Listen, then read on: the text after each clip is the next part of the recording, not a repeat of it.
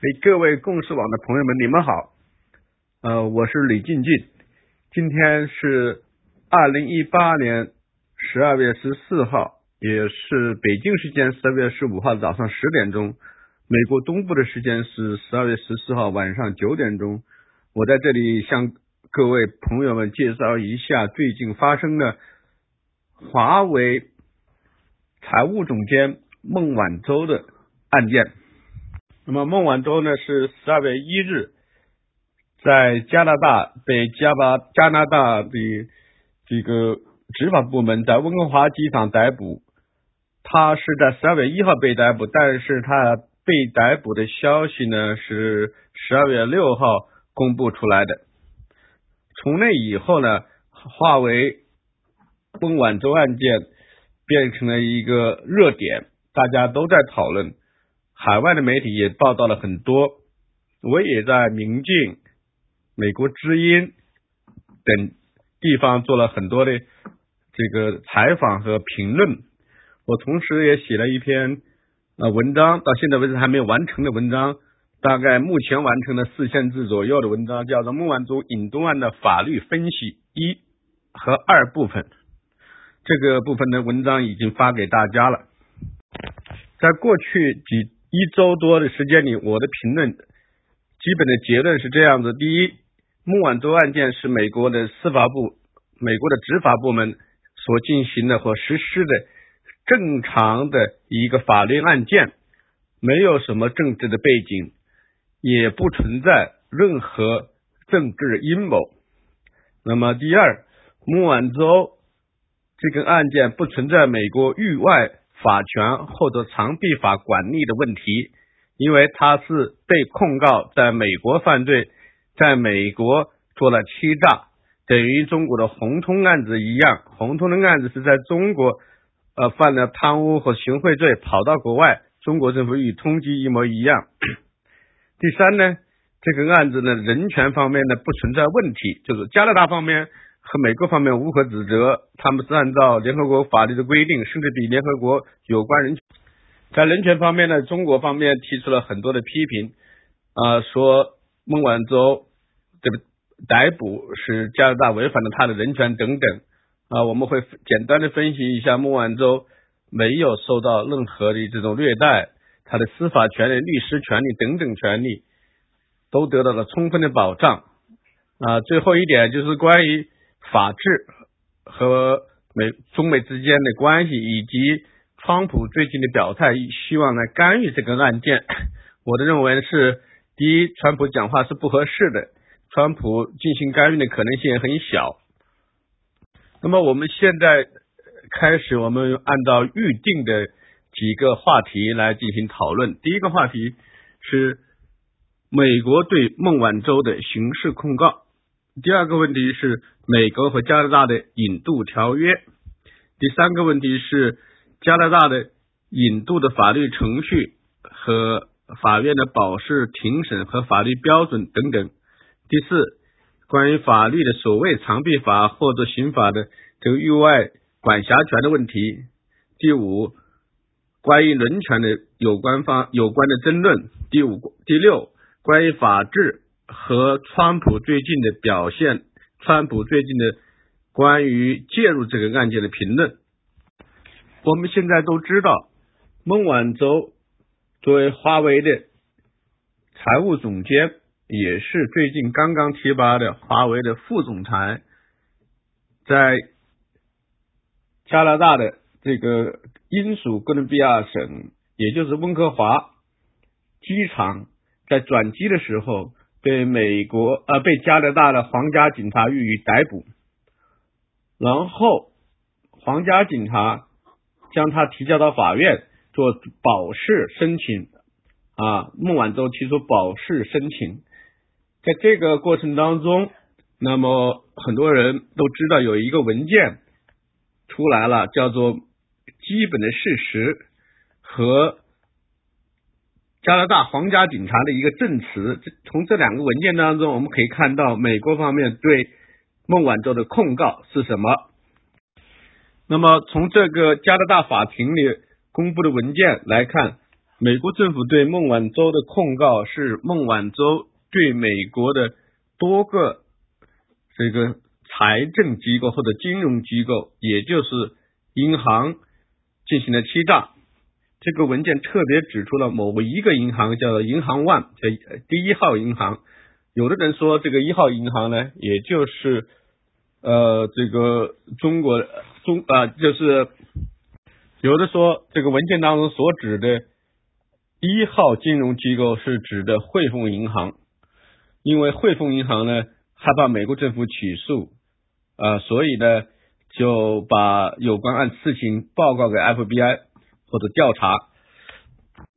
孟晚舟案件，最早来自于路透社二零一三年的两个报道。这两个报道说，华为在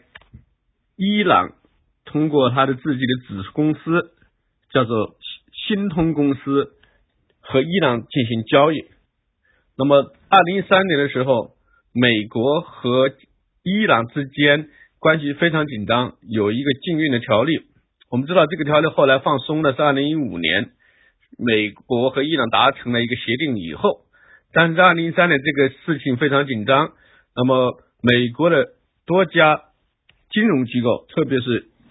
一号金融机构，就要求哈维做出说明：你们到底和伊朗是否有做生意？那么美国的金融机构为什么这么紧张呢？因为根据美国的有关和伊朗做生意的禁止法律和条款来看呢，任何机构，就特别是美国的机构和伊朗呃进行交易，那么都要受到处罚的。所以说呢，华为呃这个为华为服务的美国金融机构特别紧张，他们呢呃为华为提供了那个金融的服务，华为在伊朗的。这个生意都是通过这几家美国的公司做结算的，他们在那个期间有有几个亿美元的这个结算，所以呢，这几个金融机构特别紧张，就要求华为做出解释。那么华为呢，呃，就派了这个孟晚舟出面来做解释。孟晚舟所解释是这样的，他说华为一直在遵守美国的法律。啊，没有和伊朗直接做交易，和新通的关系是伙伴关系，啊，这是他的做证词的一个基本的呃呃一个说明。可是美国方面的调查认为，华为和新通的关系是一个呃虚假的呃这个伙伴关系，他们实质性关系是一个直属的部门关系。换句话说，新通公司也就是华为的一个部分。他们提供出证据，他们认为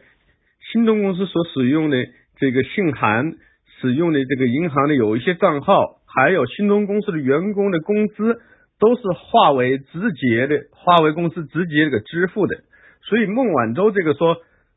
说他们和新东公司没有关系，而且他们把新东公司已经卖掉了，这种说法呢违背实际情况。美国调查表明，在二零一四年。之前，新通公司这个新通公司，我再补充一下，是香港的一个注册的公司，总部在香港，实际上是华为的一个部门。那么这个公司呢，在二零一四年之前都只属于华为。他们在二零零九年有一个名义上的买卖，那么这个名义上的买卖呢，实际上新通公司卖给了华为所控制的另外一个公司。所以说，美国政府认为。新东公司美国的一是华为公司的一部分。华为的总裁在这里说，他们没有关系，只是一个经济上的伙伴关系。这种说法是一种欺骗。在孟晚舟和美国一家银行，呃，美国一号的金融机构进行对话的时候，他特别的呃准备了一份这个中文的陈述。后来美国方面的要求他用这个把这个陈述变成英文的，并发给或者交给。这个美国金融一号机构，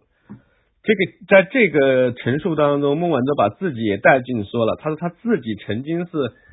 新通的这个董事啊，但是呢，新通已经卖出去了。他本人呢，呃，对此非常清楚，他没有他们呢没有参与和伊朗的交易。那么这一点呢，就是说他有一个故意了，这说明他知道自己知道这个全部的过程。但是这句话，他说他自己知道这个过程的话，他和事实相违背。就是说，新通公司实际上是他所控制的公司，但是他说是伙伴关系。那么我们现在要知道，美国还没有公布对孟晚舟的正式的起诉书。呃，英文名字叫做 indictment，就是相当于中国的起诉书。那么我们所看到的是，呃，美国方面向加拿大提供了一些最基本陈陈述。根据这个陈述，美国起诉孟晚舟的条款是美国刑法典第十八卷第一千三百四十三条有关信用欺诈的规定。记住了这一点非常重要。因为美国并没有控告华为或他的这个董事或者他的这个执行长们，呃，和伊朗进行交易而加以制裁，他只是说孟晚舟在美国进行了欺骗活动，所以制裁孟晚舟。那么我们现在介绍一下美国的电信欺诈是怎么回事。美国的电信欺诈。必须要联系到它原最早的一个叫做邮件欺诈，英文叫 mail fraud。这个欺诈呢，罪名有一百五十年以上的历史。要了解这个邮件欺诈呢，就必须要知道美国宪法结构当中的这个联邦和地方分权的这个制度。在美国，所有的刑事案件。所有的警察权利都是州政府权利，这个是最基本的概念。可是，如果涉及到州与州之间州际的贸易，或者州际之间的这种犯罪，那怎么办？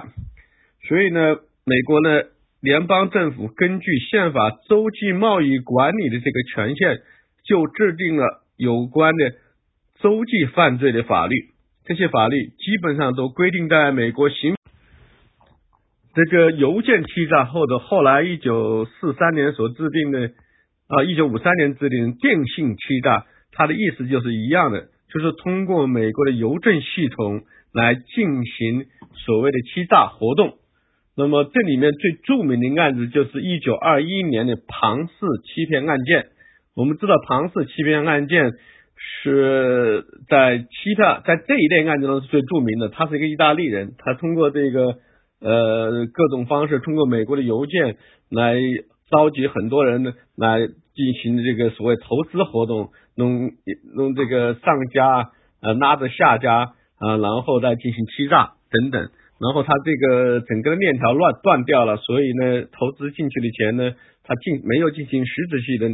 实质性的投资，最后呢，呃，这个链条断掉，大家就拿不回来钱。那么这个庞氏。后来被判了五年，他是根据美国刑法典第十八条第十八卷一千四百呃四十一条，当时呃一千三百四十三条的规定，就是邮件欺诈来定罪的。邮件欺诈的当时呢，呃就是说他是通过美国的邮政系统来实施犯罪的，这就是邮政欺诈的最基本的概念。到了后来电信发展以后，美国的联呃美国国会就增加了一个。电信欺诈，它的基本含义和内容和邮件欺诈一样。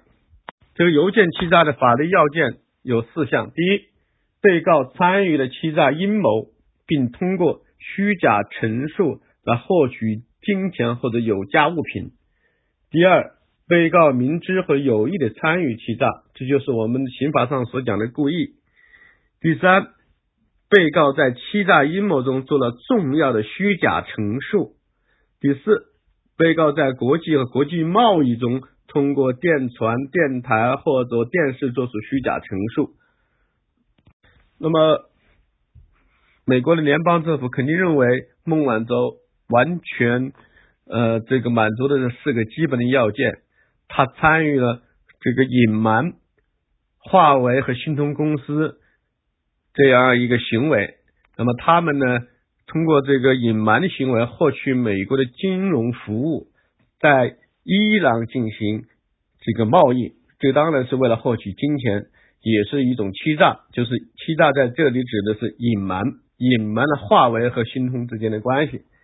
第二点，被告也就是孟晚舟当然知道这个参与，他自己承认他是董事，他自己知道这个过程。第四，他的陈述呢，陈述呢是虚假的，因为他说他和他们和新通的关系不是直属的关系，没有联系的，只是经济伙伴关系。第四，他的这个活动呢是在电子美国的这个电子或者邮件当中完成的。那么这啊，我再重复一下，一般来讲，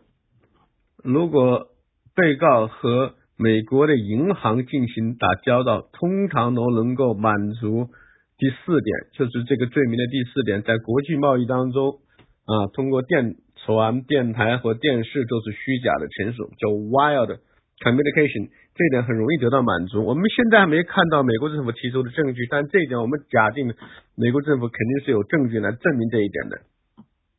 那么这个罪名呢，呃，为什么美国政府非常重视呢？不光是和华为的关系，而涉及到美国的几家金融机构。美国这几家金融机构都被美国的司法部盯上啊！美国司法部要对这几家金融机构进行罚款。这几家金融机构，特别是所谓的一号金融机构，反复的说他们是无辜的，他们是无辜的，是孟晚舟和华为来欺骗他们。目前的状态是，美国政府对这几家金融机构的暂缓起诉。那么，对于电信欺诈，它的惩罚呢？美国法律规定是，呃，对一般的欺诈呢，它只要有呃要有最高是达到二十五万美元的罚款和二十年的这个徒刑，这是最高徒刑。对于对银行或者金融机构的欺诈，那么最高徒刑是三十年，罚款的最高的程度呢，最高的罚款额度是一百万美元。显然，这个罚款的额度对于呃华为或者对于孟晚舟来说是区区小事儿。但是呢，美国如美国政府或者司法部在真正在办案子的时候，他还有一笔账要算的，那就是叫做恢复原状。因为华为造成了几家银行的损失，这个损失呢，几家银行的损失可能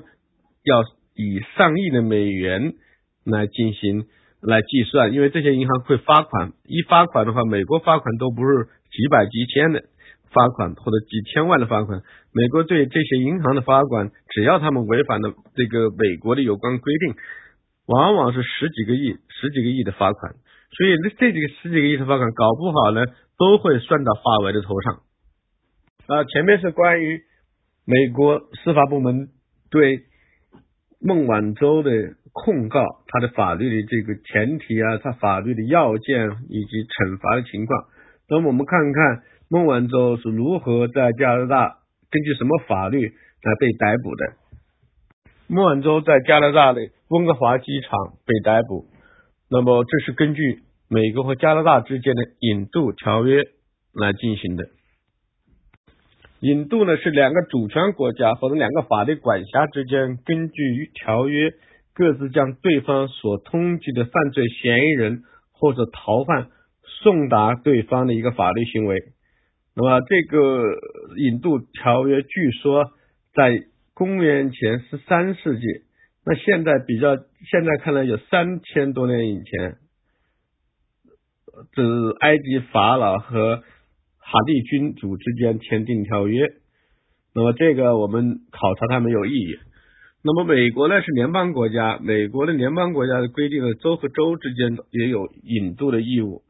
啊，这个呢是比较特别的，这类的案子特别多，我们现在也不在讨论，也不是我们的讨论范畴之列，我们讨论的范畴是国家与国家之间的引渡条约。那么加拿大和美国是在一九七一年签署了引渡条约，一九七六年三月生效。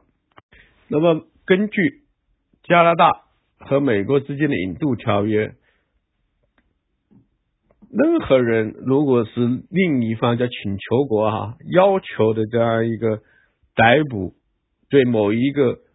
呃刑事嫌疑犯或者逃犯的逮捕，另一方呢都有义务予以帮助执行。不，加拿大逮捕孟晚舟是执行他的国内法，也是执行他的这个引渡国引渡法，也是他履行他的国际义务的一个部分。我们等会会说加拿大自己国内法关于引渡法的规定。那么引渡法律啊，我们现在呢简单的说一下，它是各国基本上承认的一个基本的双边条约所形成的呃国际法的规则、国际法的规范。我们知道国际法的规范有这个多边条约和双边条约。那么引渡条约一般来讲是双边条约。这个双边条约关于引渡的基本的一些国际法的规则呢，基。对于大家对大多数国家的都予以承认的一个，呃，都予以了承认。那么如下几点哈，都是被大家所承认的引渡规则。第一个，被要求引渡的逃犯或者通缉犯，他所被指控的犯罪是两个都予以惩罚的行为，这就是共惩犯罪的原则，英文叫 dual criminality。这个 dual 的翻译中中国有的是讲的是双重犯罪，这个解释是不太合适的。我的翻译是共同惩罚，叫共惩犯罪，共同大家都要惩罚的犯罪。我们知道国际法的规范有这个多边条约和双边条约，那么引渡条约一般来讲是双边条约。这个双边条约关于引渡的基本的一些国际法的规则呢，基。对于大家对大多数国家的都予以承认的一个，呃，都予以了承认。那么如下几点哈，都是被大家所承认的引渡规则。第一个，被要求引渡的逃犯或者通缉犯，他所被指控的犯罪是两个都予以惩罚的行为，这就是共惩犯罪的原则，英文叫 dual criminality。这个 dual 的翻译中中国有的是讲的是双重犯罪，这个解释是不太合适的。我的翻译是共同惩罚，叫共惩犯罪，共同大家都要惩罚的犯罪。那么第二点就是说，如果因为政治原因而被通缉，那么也是不可引渡的，这就是政治犯不可引渡原则。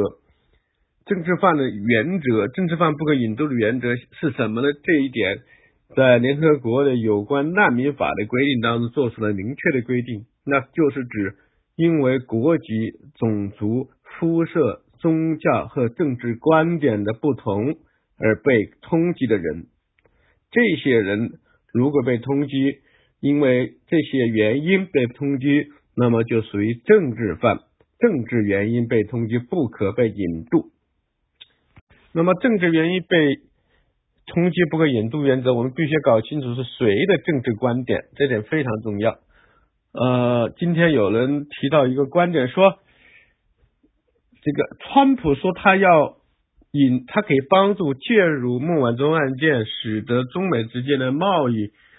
那个能够顺利的进行。如果为了美国的利益，他可以介入。这句话表明了逮捕孟晚舟是一个政治行为。关于这一点的分析，我要从我要强调的说明，在这里先强调说明是谁的政治观点。我们讲，因为政治原因不能被起诉，或者不能被通缉，或者不能被引渡，是指的被引渡人或者嫌疑犯的政治观点。我们刚才谈到的政治观点是川普的政治观点，是川普的政治行为，所以呢。呃，不可能因为川普的政治观点而放过一个刑事犯罪，这一点大家非常清要清楚的。我们举个例子就可以说明这一点，比方说有人杀了人跑到加，美国人杀了人跑到加拿大，或者某种政治观点的原因，某种政治环境情况之下，美国要起起诉和追究这个人，你不能说他在起诉过程当中有他的政治的目的。呃呃，给放过这个杀人犯，他杀人就是杀人，是吧？除非他是反对美国政府，要颠覆美国政府，这个时候你说美国政府通缉他，是因为他本人被通缉的人本人的政治观点，这个时候加拿大才可以给予保护。当然，还有一种政治观点是这个呃叫做隐身的政治观点，或者说叫呃强迫出来的政治观点，英文叫 imputed opinion，political opinion，impute。这个观点是说他自己没有政治观点，但是正好他和这个政治观点的人在一起，这个政府把他认为是政治观点。比方说，呃，有一个游行，呃，政治游行，呃，我某个人。他无意当中参与，他根本不知道这个游行是什么。他走过去玩，他以为是呃是大家呃做别的方面的抗议活动。但是政府请他抓到的时候，认为他也参与了。在这种观点之下，他可以被认为是被强加的政治观点。这种政治观点是可以成立的。但是在这个孟晚舟的这个案件当中，我们显然看不到这一点。那么在引渡法律当中，我们可以清楚的知道。引渡呢，必须经过正当的法律程序，这个呢是我自己总结出来的。作为一个国际法的规范，大家基本上都按照这个规则来的。那么我们后面会谈到中国法律，中国的引渡法恰恰在这个方面做的非常的不够。那么还有其他的一些规则，比方说被要求引渡的人，如果在被请求国家已经受到了审判，那么不在引渡的范围。每个国家对自己。的引渡的规则都可以做出自己的这种确定，那么通过谈判和其他的国家达成一个一个条约，那么中国政府呢，中国当局也在二零零零年制定了引渡法，中国也有一个引渡法，大家去研究一下，这个引渡法和世界各国通行的引渡法的规则基本相同，只是呢，呃，中国在引渡程序上的规定，在特别是在保护。被引渡人的这种基本程序上面做的非常的笼统，有些地方也很荒唐。这个案子要要涉及到最高人民法院，呃，指定一个高级法院来处理。我觉得这个而且是裁定，而不是有听审哈。这是中国的这个引渡法比较荒唐的一个地方，应该要中级以上最最最低的最低一个中级以上就可以了来处理中级法院哈中。但不管什么说，中国的引渡法对国际上大家所公认的一些引渡原则都予以承认的，这就是共同犯罪的原则以及政治政治犯不可引渡的原则。中国政府在引渡法当中都做了明确的规定。那么，我们再看看中国政府反映的时候，实际上中国人是对中国的法律都不了解。所有的中国的所谓的这个批评的加大的一些问题，在中国的法律当中都做了明确的规定，关于引渡条约，关于这个所谓的刑法的域外管辖权等等，我等会会谈到这一点。中国政府比西方国家，比加拿大、比美国规定的还要严格。比方说，在引渡过程当中，那么引渡的国家可以，就是被请求的国家可以对这个。怀疑人或者被请求的人予以逮捕和采取强制措施，这一点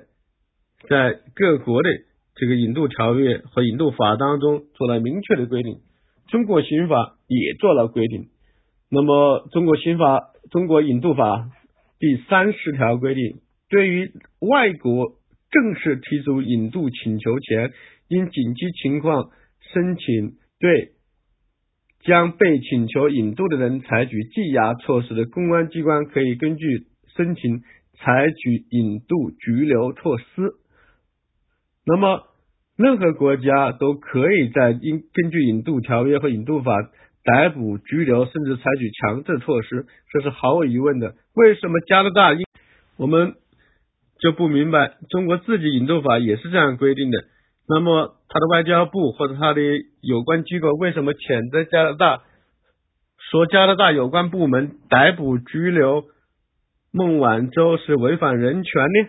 对比一下中国自己的法律，咱们都有这样同样的规定。我们再回到美国和加拿大之间的引渡法，这个法律是一九七六年三月生效的，共有十八条，其中有一个附加条款，三十条可引渡的犯罪。那么，该条约第一条规定，任何人如果违反条约付款规定的罪行，并且所犯刑罚在美国和加拿大两国都超过一年的，都应当根据请求国的要求送达给请求国。美加条约的第二十七条规定，有通过邮件或其他通信手段来实施一个欺骗计划，或者欺骗公众或者获取财产的犯罪嫌疑人属于引渡对象。这个条款就是美国法典第十八件第一千三百四十一条和一千三百四十三条的复印版本，就是所谓的我们前面谈到的邮件犯罪和电信犯罪的一个副本。那么我们前面分析了引渡、引渡条约和美国、加拿大之间的引渡法那些基本的情况。那我们的结论就是说了，条约必须履行，这是国际义务，也是国际法的基本的规则。加拿大政府临时扣押华为财务总监孟晚舟，是履行美加引渡条约的表现，没有什么其他的所谓人权的问题。那么我们来。简单回顾一下加拿大的引渡程序。我们在前面这几天的这个有关评论当中，有关的新闻报道和电视评论当中，大概知道了这样一个程序。那么，对于一些中国的这些观众或者读者和感兴趣的人，可能稍微缺乏一些了解。那么，我前面谈到了，所有的引渡条约在任何一个国家里面都有它自己的国内立法，叫做引渡法。我们也谈到中国二零零零年的引渡法，那么这个法律都是规定他的国家的执法部门如何来执行和完善他们该国和其他国家所制定的引渡条约。那么加拿大也有这样一个引渡法律，这个法律就是一九九九年制定的。根据这个规定呢，加拿大政府对于这个引渡国就是美国的要求，对于刑事犯予以呃，这采取强制措施啊，进行逮捕，然后呢，最后由要等待的这个美国政府在六十天之内，要对这个被逮捕人提出正式的引渡请求。我们理解那个正式的引渡请求呢，实际上。就像刑事控告一样，你必须有一个正式的起诉书，加上它的附件和证据材料。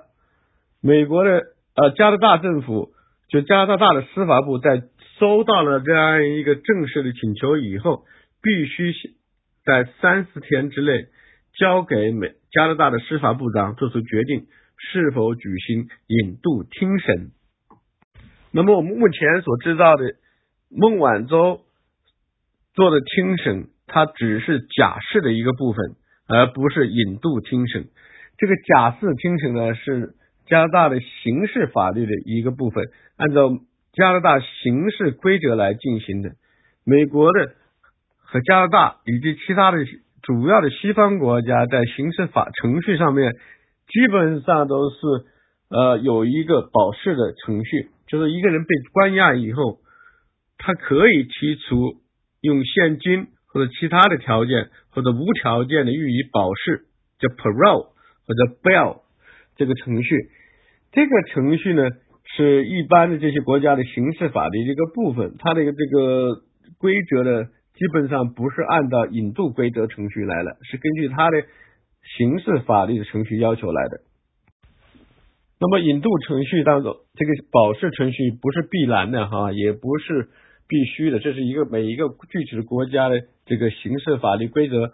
产生的。这个产生的原则就在于每一个人他是自由的，不得随意被关押。如果一个人被关押了，不管是什么原因被关押的，那么他都有条件、有要求来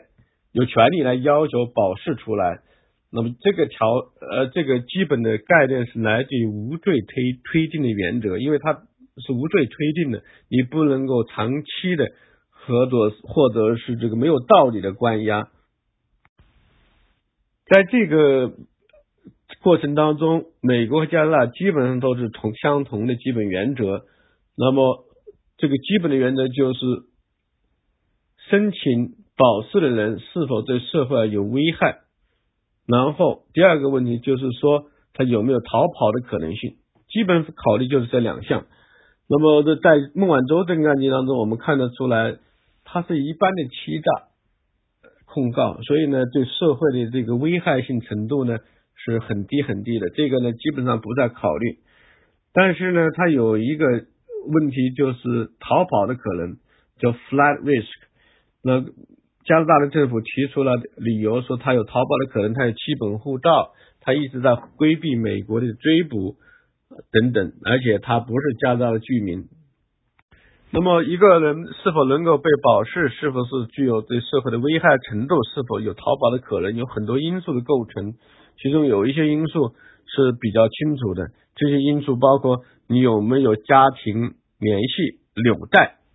啊。在孟晚舟的案件当中，显然她的丈夫是也也来了，想担保，但是她丈夫在美国不是在加拿大，不是加拿大的长居居民。所以她在加拿大不能够作为担保人，所以她算她在加拿大不能算有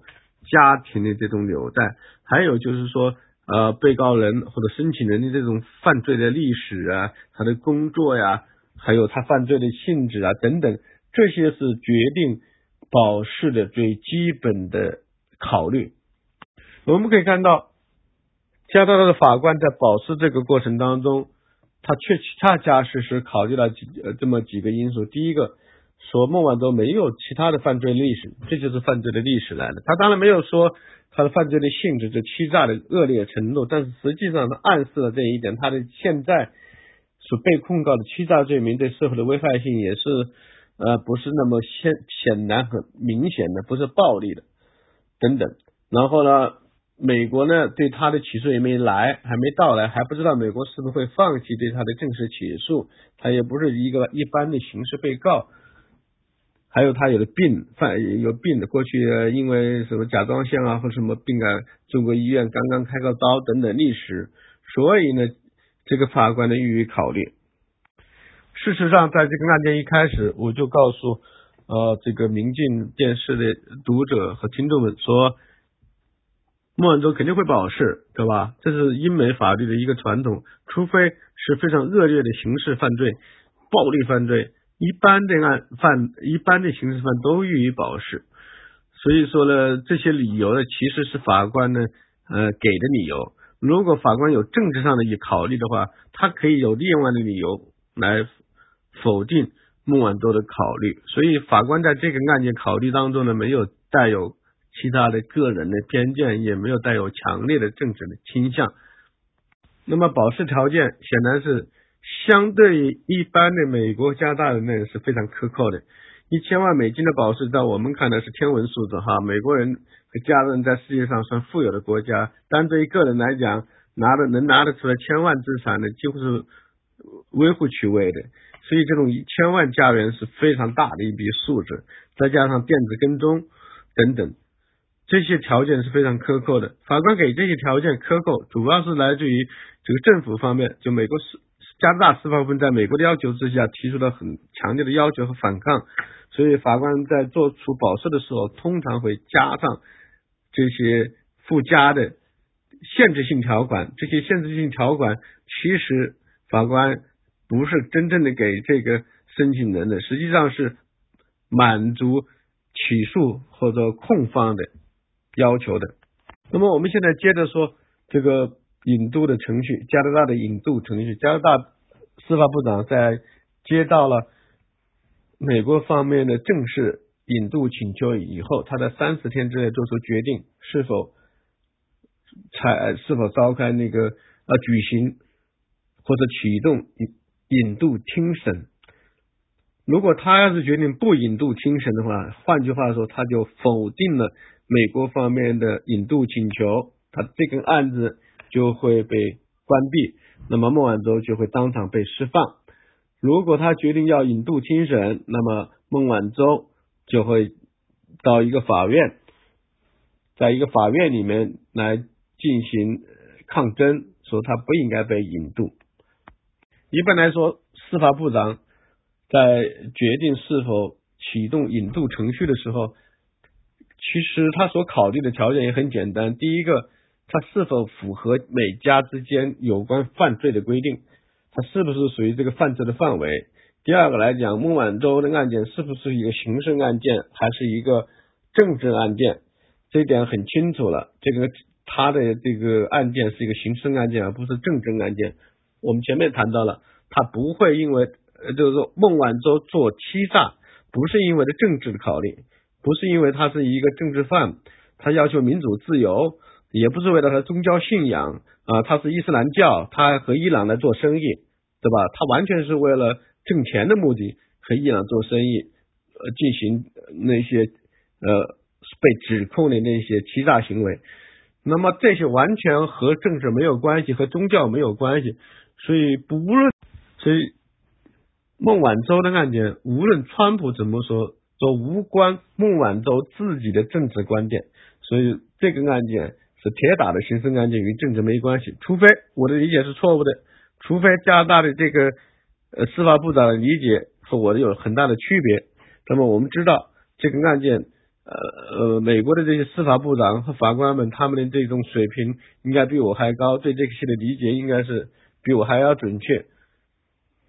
啊，我们刚才重复了关于政治观点的问题，所以这个司法部长如果在基本的这两个问题上没有任何异议，他就应当启动听审程序。听审程序非常复杂，也可以很漫长，可以肯定这个听审程序。可能要持续几个月。那么听审程序大家要注意了，这个听审程序不是一个刑事的刑事案件的听审程序，它的法律的标准、证据的标准是不一样的。我们知道，在刑事案件当中，英美法对于有罪无罪的规定非常严格，对证据的规则也非常严格，基本上都是属于就是 beyond reasonable doubt，就是超越了一种正常的。还合理程度，你才能够定罪。任何有任何一点怀疑，你都不可以定罪。这是刑事案件。可是，在这种引渡听审过程当中，在引渡过程当中，证据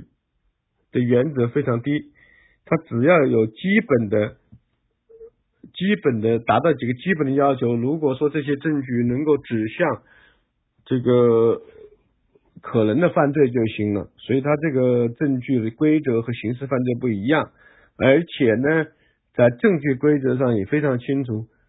被指控的人就是被引渡的人，被要求引渡的人不可以提出自己的证据说我无罪，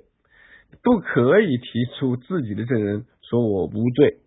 啊，完法官完全就是说，我们看看美国政府提供的证据是不是合理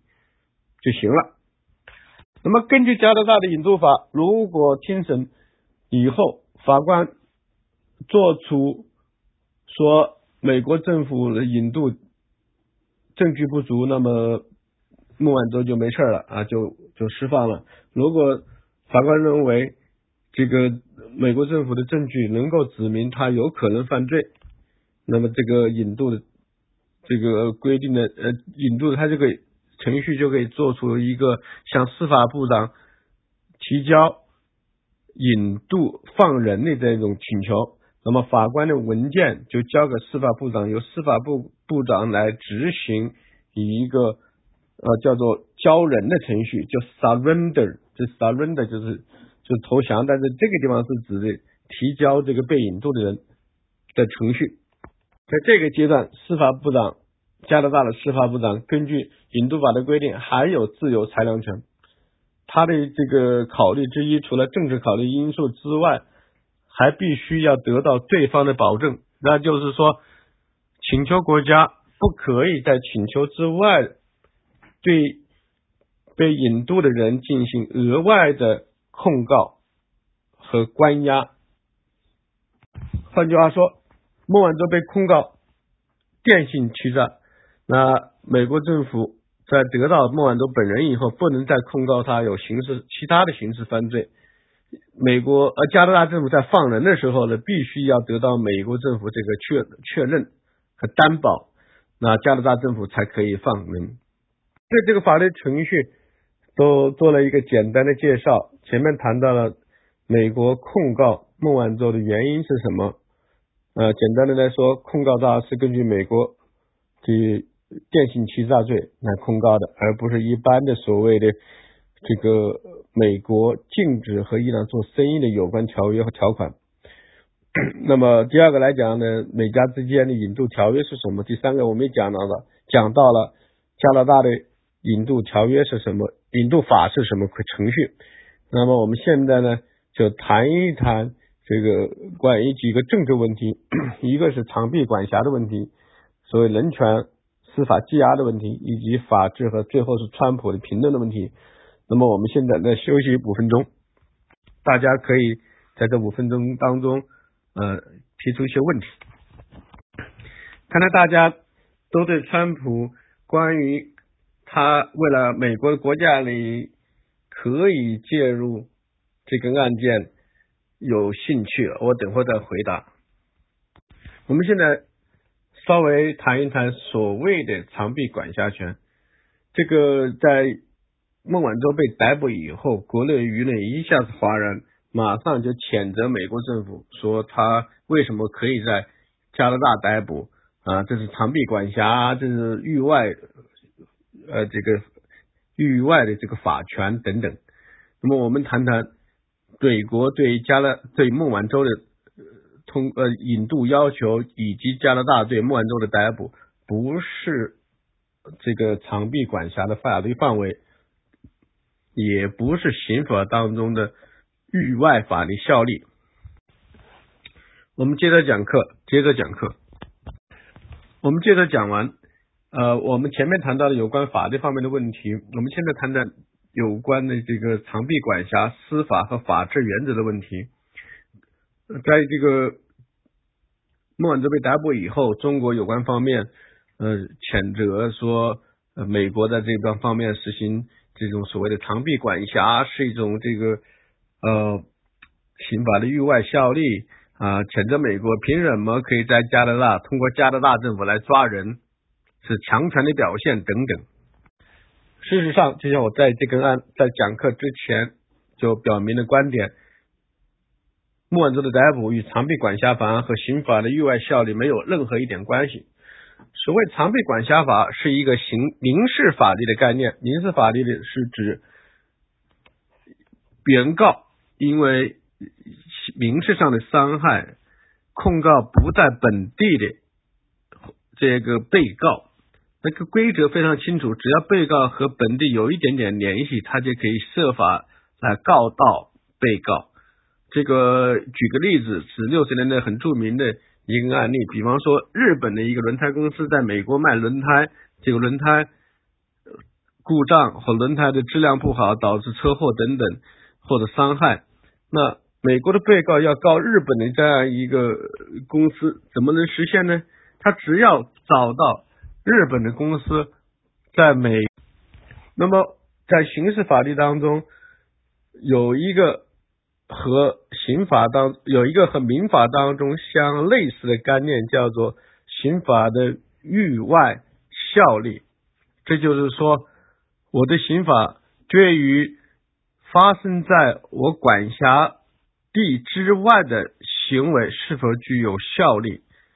我们一般讲，刑法是一个在它的管辖的这个地域范围内的一个法律。对于发生在地域范围之内的所谓的犯罪行为予以惩罚的法律，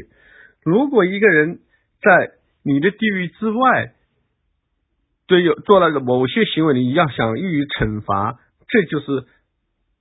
所谓的刑法的域外效力。我们刚才谈到了刑法当中域外法律效力，就是说在自己的管辖范围之外的一些行为，这个国家的法律是否具有管辖权？我告诉你，中国的法律对此规定的最为严格。中华人民共和国刑法第七条规定，凡是中华人民共和国的公民在海外犯罪的，犯了本刑法所规定的罪名的，三年以上的罪名的，回到中国一样受到处罚。例外是，如果外国政府已经予以惩罚的话，那么就不可就不能再进行第二次惩罚。这中国刑法的这个属人的原则的。和域外法律效力。那么刑法的第八条明确规定呢，属事原则的刑法域外效力，就是说外国人在外国犯有中国人中华人民共和国刑法所规定的有关罪名三年以上的，那么也受到中国刑法的这个处罚。但是其中有一条限制，就是说如果外国政府不认为这是犯罪的。那么中国政府就不能予以追究啊！这两点我可以举个例子，比方说，在美国有言论自由，在在街上喊打倒共产党的口号，那么这在美国是不予追究的。那中国政府在道理上，在刑法上就不能在海外，就不能因为这个人的海外行为予以追究。但是中国政府一定会追究，因为中国不是法治国家嘛。美国的关于刑法的域外法律效力比较复杂。一般来讲，从规则上来讲，美国和西方政府，包括这一千多年来的刑法的理论，都不是太鼓励域外的刑法效力或者刑法的域外效力。那么，美国政府通常呢是指的域外法律效力有三大类别情况，第一类别就是在海空航空器上，或者是在啊这个它的这个水域或者是它的岛屿里面犯罪的行为，与这个水域有连皮的这样一个岛屿上的一些犯罪行为，那么美国政府呃刑法规定的通常会有一些域外的法律效力。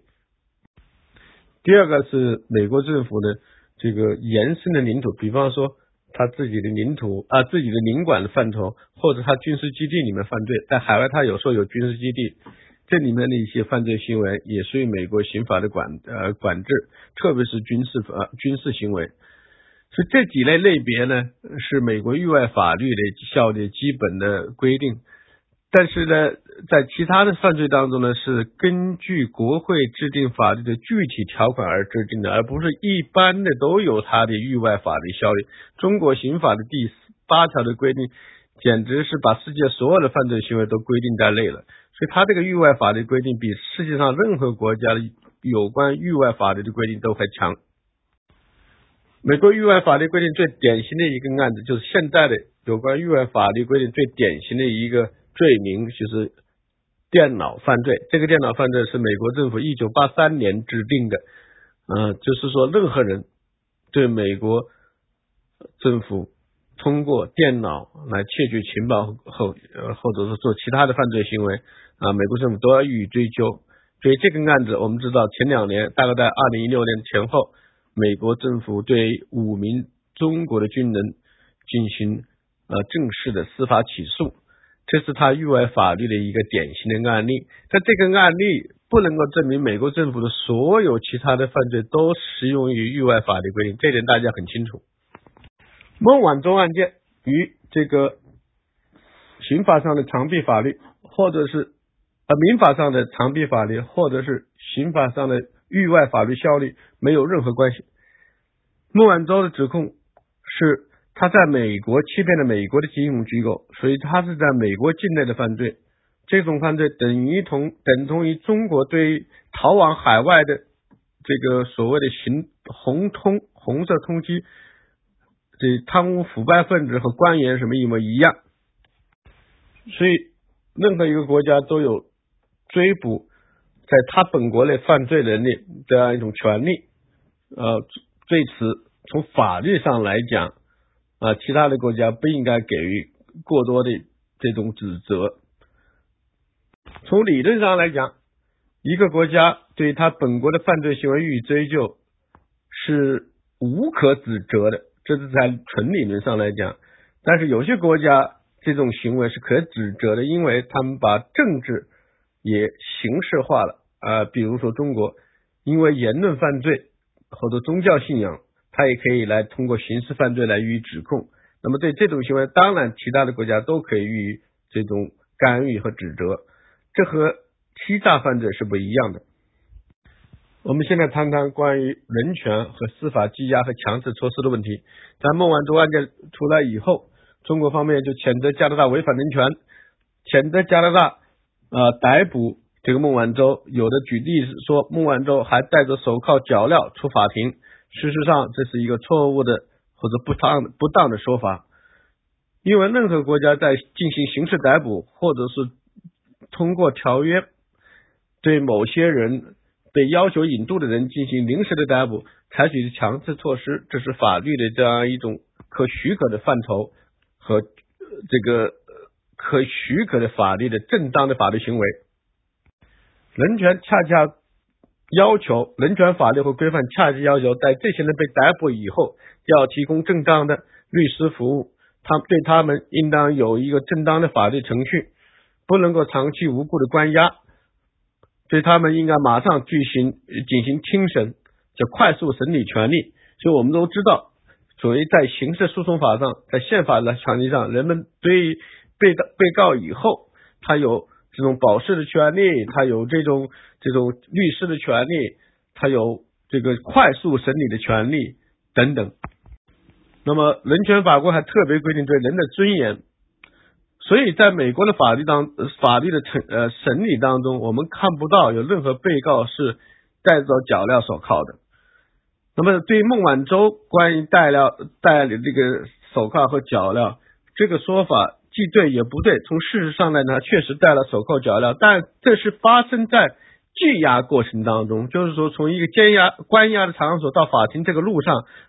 那么他必须是这样被手铐脚镣，就是为了这个他的本身的安全，也是为了这个政府的安全，不让他逃跑等等因素，这一点不能够足以证明加拿大政府对孟晚舟没有尊重。我们可以看到。孟晚舟在被逮捕以后，迅速的就有了律师的介入，律师和他进行了交流，然后马上申请了保释。在保释过程、开庭过程当中，他很自由的和有关的人员进行交流谈话，他也没有戴任何的手铐脚镣，在法庭里面，他是非常的受到尊重的。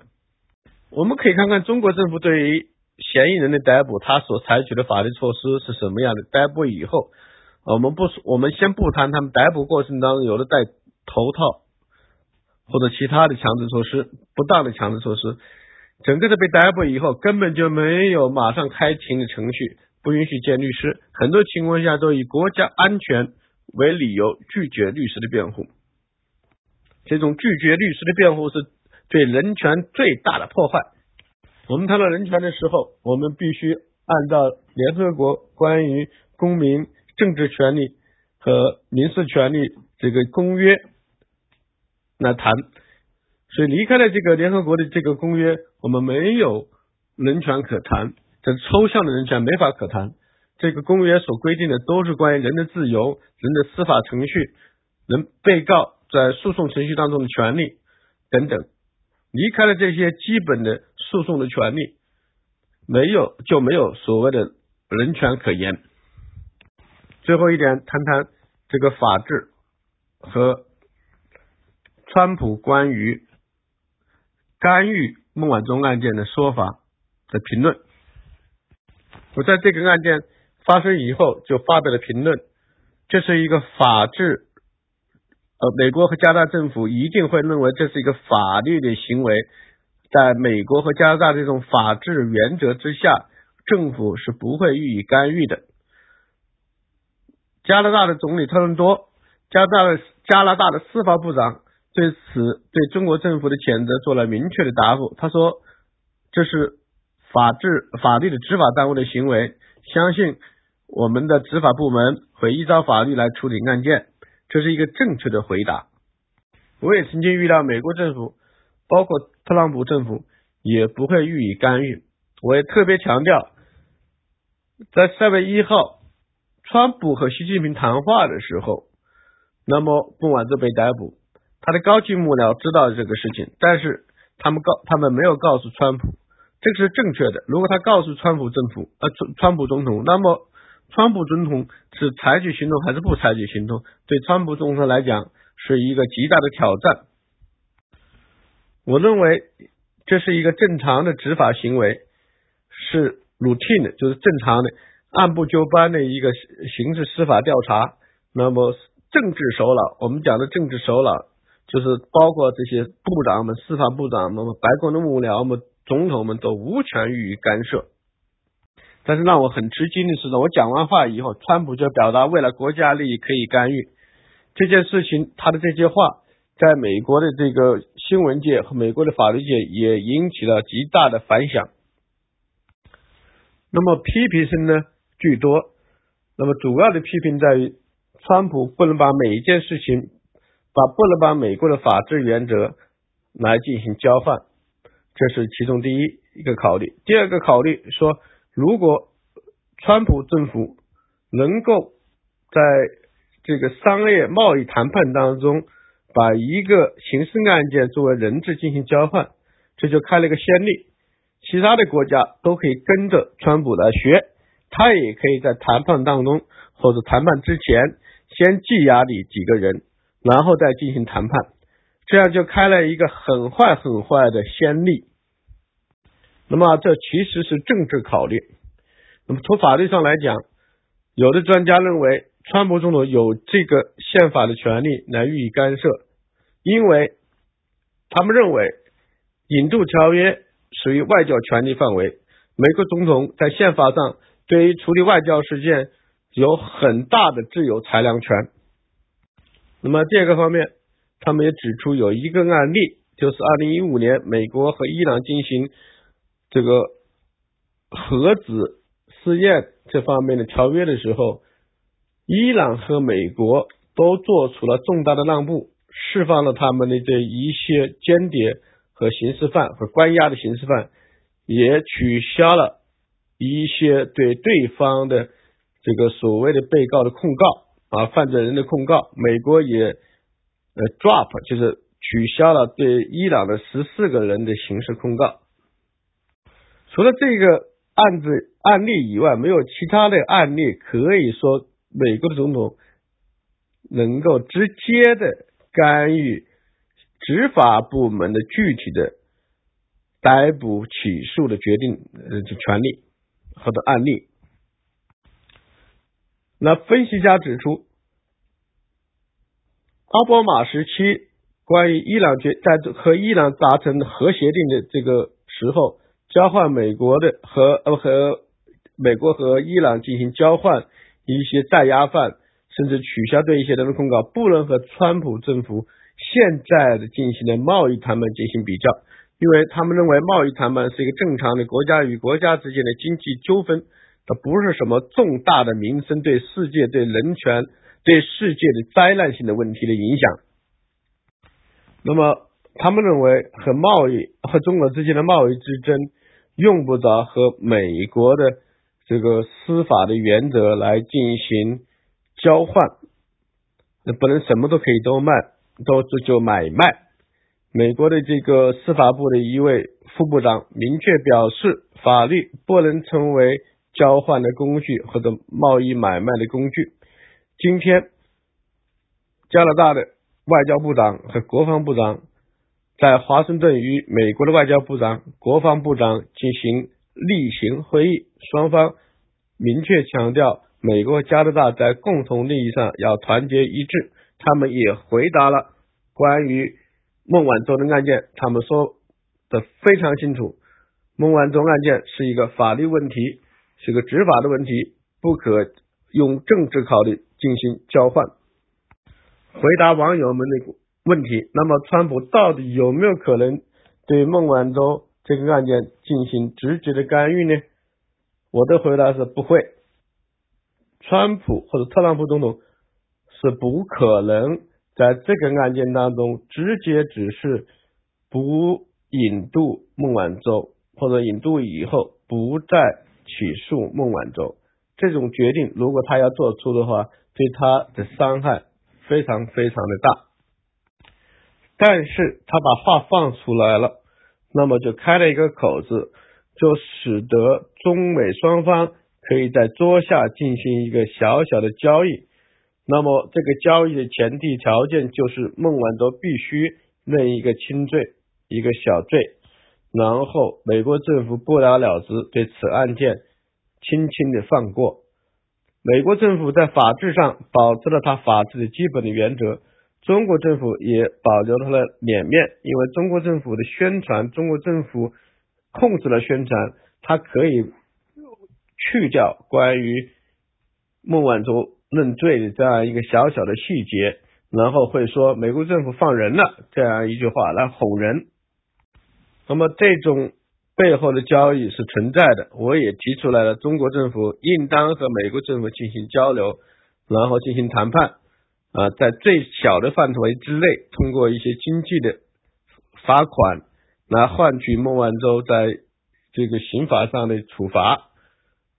双方都留有面子，这是最大的可能。啊，以上就是我对我的今天的全部的这个讲课的内容，我讲完了。呃，现在呢，我可以回答网友们的问题，谢谢大家。关于逮捕两名加拿大人的这个行为，呃，这是一个非常有趣的事件。那么可以明确的看到，这是中国政府的政治报复。那么美国和加拿大的对此呢都都有所注意。呃，美国的报纸报道，包括加拿大报纸报道，对此都有反应，嗯，都说中国在欺负人，欺负加拿大人。那么这两个对这两个加拿大人的逮捕，恰恰是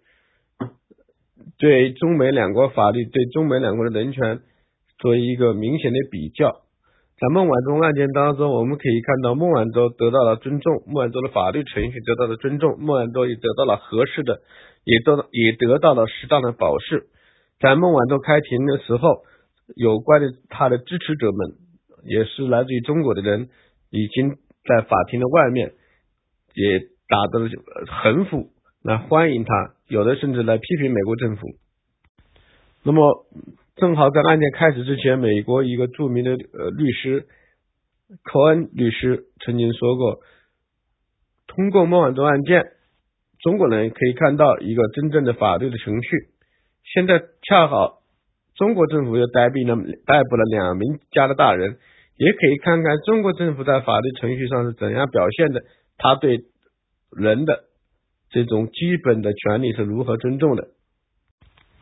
华为的罚款应该是在十个亿以上吧，因为他和伊朗交易这个过程，美国政府可能不会直接的罚款，但是他通过美国数家的这个金融机构进行美元结算和在呃在华为和新通之间进行美元结算，这个过程呢呃非常严重。这个美国政府会对这几家银行进行高额的罚款，这几些这些高额的罚款可能有几十亿，有可能都落实到华为的头上。美国在刑，美国和加拿大在刑事法律程序上，一旦一个人被正式关押、被逮捕以后，首先就是一个保释不保释的问题，就是说他是否应该继续在审审判程序当中继续被关押。不论证据，也不论它的内容，呃，不论他的控告有多么多么有道理啊，我们只看看他犯罪的严重程度，是否有逃跑的可能，他对社会有没有危害，这是美国和加拿大的法治的原则的基本表现，也是无罪推定原则的基本表现。是的，在孟晚舟案件以后，很多人出主意说，咱们也可以中国人哈，也可以逮捕美国。和这个台湾进行军事或者是这个武器买卖的这些公司的高管们，但是这种做法哈，政治上是可能会发生的，但是在国际法上有个问题，就是我们刚才谈到的，就是在引渡法当中必须有一个共惩犯罪的问题，就是 dual criminality，就双方都必须都认为。这个对方的这个行为犯罪，那才可以。那么美国的政府认为美国和台湾之间有一种经济的交往和的关系，而且中美之间的看看中美上海公约可能是允许美国继续卖武器给台湾。呃，根据中美之间的条约或者上海公报，那么。美国是允许和台湾进行武器交易的，那么这种武器交易就在美国来讲不构成犯罪，换句话说也是条约所允许的。美国政府如果在这个方面想动，啊，中国政府想这样在这个方面来逮捕美国的这个企业人员高管，似乎没有法律的根据。